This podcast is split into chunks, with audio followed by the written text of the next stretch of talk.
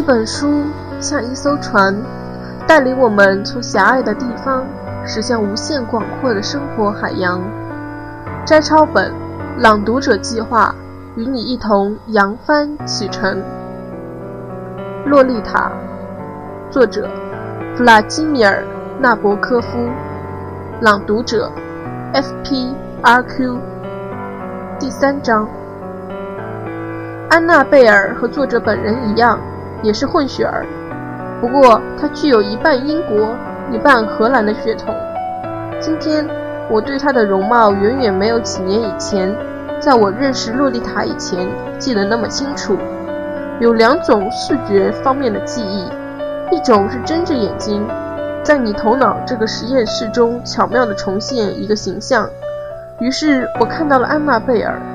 如一般词汇所描绘的，蜜黄色的皮肤、细胳膊、褐色的短发、长睫毛、鲜亮的大嘴；另一种是你闭着眼睛，在眼睑的阴暗内部立刻唤起那个目标，纯粹是视觉复制出的一张可爱的脸庞，一个披着自然色彩的小精灵。这就是我所见到的洛丽塔的样子。因此。在描绘安娜贝尔时，请允许我先严肃地只说，她是一个比我小几个月的可爱的孩子。她的父母是我姨妈的老朋友，也跟姨妈一样古板乏味。他们在离米兰娜大饭店不远的地方租了一所别墅。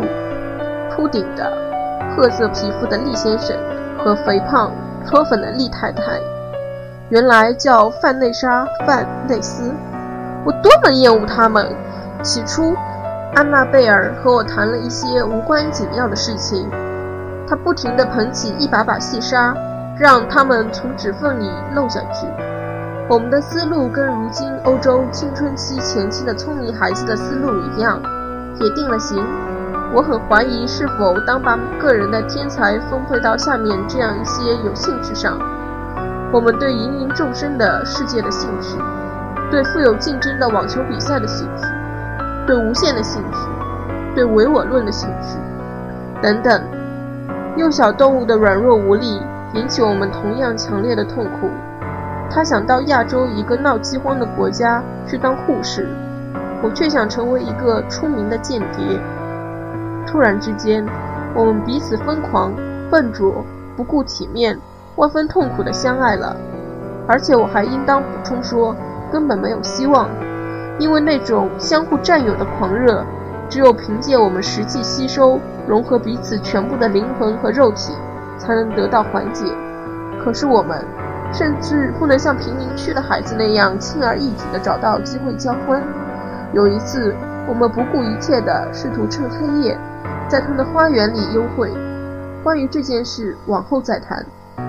后来，我们得到的唯一不受干扰的情况。就是在游人众多的那片海滩上，待在他们可以看见我们，但无法听到我们谈话的地方，在松软的沙滩上，离开我们长辈几英尺远。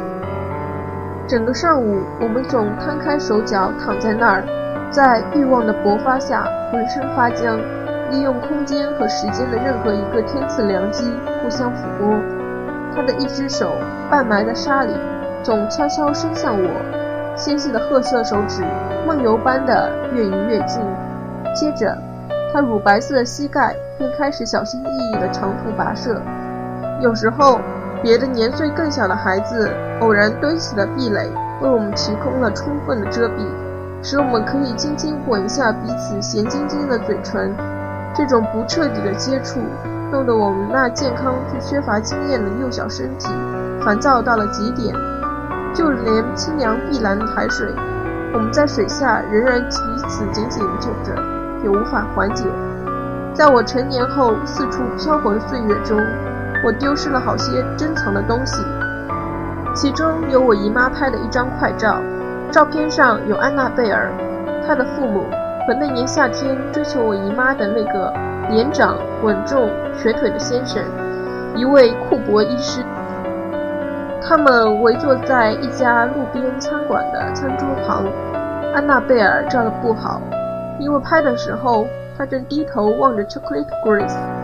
在强烈的阳光下，她的妩媚可爱的神态渐渐模糊。